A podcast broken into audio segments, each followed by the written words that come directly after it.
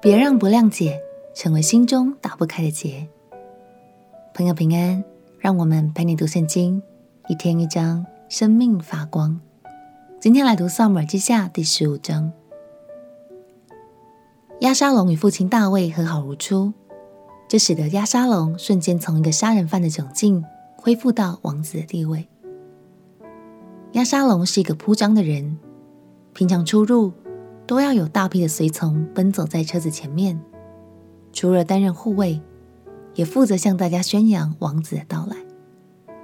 最近，押沙龙好像很常出现在城门口，那里是个办事的好地方，许多贸易和政治相关的事务都需要在这里完成，出入城门的人也络绎不绝。但对于押沙龙这样的王子来说，站在那里到底是为了做什么呢？一起来读《撒母耳记下》第十五章。《撒母耳记下》第十五章。此后，押沙龙为自己预备车马，又派五十人在他前头奔走。押沙龙常常早晨起来，站在城门的道旁，凡有争讼要去求王判断的。押沙龙就叫他过来，问他说：“你是哪一城的人？”回答说：“仆人是以色列某支派的人。”亚沙龙对他说：“你的事有情有理，无奈王没有委人听你申诉。”亚沙龙又说：“恨不得我做国中的士师，凡有争讼求审判的，到我这里来，我必秉公判断。若有人进前来要拜亚沙龙，”亚沙龙就伸手拉住他，与他亲嘴。以色列人中，凡去见王求判断的，押沙龙都是如此待他们。这样，押沙龙暗中得了以色列人的心。满了四十年，押沙龙对王说：“求你准我往希伯伦去，还我向耶和华所许的愿，因为仆人住在亚兰的基述，曾许愿说。”耶和华若使我再回耶路撒冷，我必侍奉他。王说：“你平平安安的去吧。”亚沙龙就起身往希伯伦去了。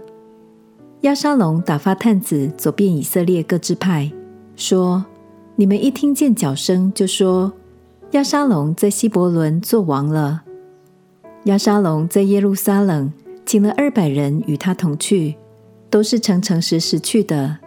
并不知道其中的真情。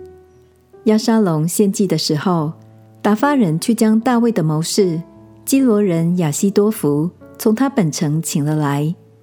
于是叛逆的事派甚大，因为随从押沙龙的人民日渐增多。有人报告大卫说，以色列人的心都归向押沙龙了。大卫就对耶路撒冷跟随他的臣仆说：“我们要起来逃走。”不然都不能躲避押沙龙了。要速速的去，恐怕他忽然来到，加害于我们，用刀杀尽合城的人。王的臣仆对王说：“我主我王所定的，仆人都愿遵行。”于是王带着全家的人出去了，但留下十个妃嫔看守宫殿。王出去，众民都跟随他，到伯莫哈就住下了。王的臣仆都在他面前过去，基利提人、比利提人，就是从加特跟随王来的六百人，也都在他面前过去。王对加特人以太说：“你是外邦逃来的人，为什么与我们同去呢？你可以回去与新王同住，或者回你本地去吧。你来的日子不多，我今日怎好叫你与我们一同漂流，没有一定的住处呢？”你不如带你的弟兄回去吧。愿耶和华用慈爱诚实待你。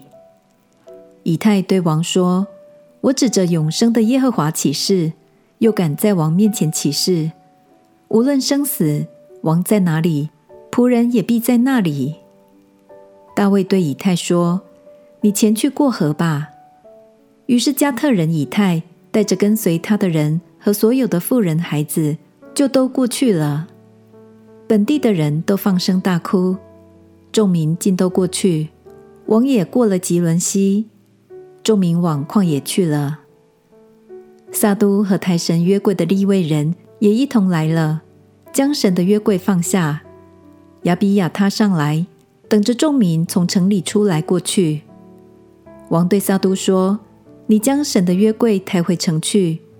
我若在耶和华眼前蒙恩，他必使我回来，再见约柜和他的居所。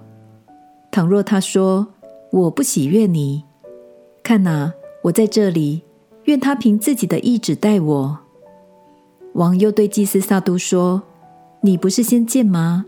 你可以安然回城，你儿子亚希马斯和亚比亚他的儿子约拿单都可以与你同去。我在旷野的渡口那里等你们报信给我。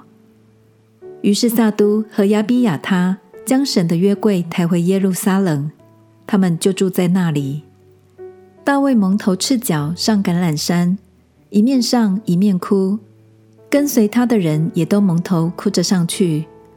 有人告诉大卫说：“亚希多弗也在叛党之中，随从押沙龙。”大卫祷告说：“耶和华啊，求你使亚希多弗的计谋变为愚拙。”大卫到了山顶敬拜神的地方，见亚基人互筛衣服撕裂，头蒙灰尘来迎接他。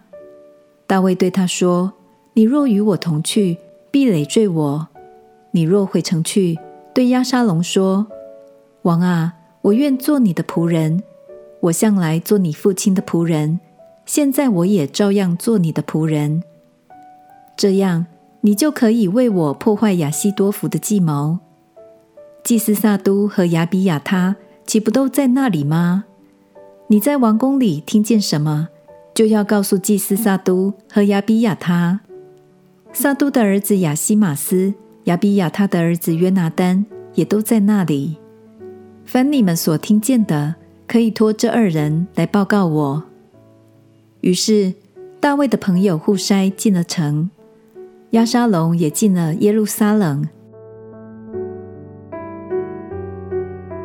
在逃亡的那几年，亚沙龙心里产生了许多埋怨与愤恨，于是他暗中谋反，靠着出众的外貌与社交手段。成功赢得了以色列首领和百姓的心，最终爆发叛变，将自己的爸爸逼出了耶路撒冷。也许亚沙龙一直以来都很不谅解爸爸，当初为何没有好好处理暗嫩欺负妹妹的事？也或许他们父子之间还有更多的纠葛是我们不知道的。今天就让我们从亚沙龙的故事来学习，有时候我们可能无法谅解。在上位者的决策和作为，而且会越想越愤怒。鼓励你可以多花一些时间去理解，也别让这样的情绪长期累积在心里哦。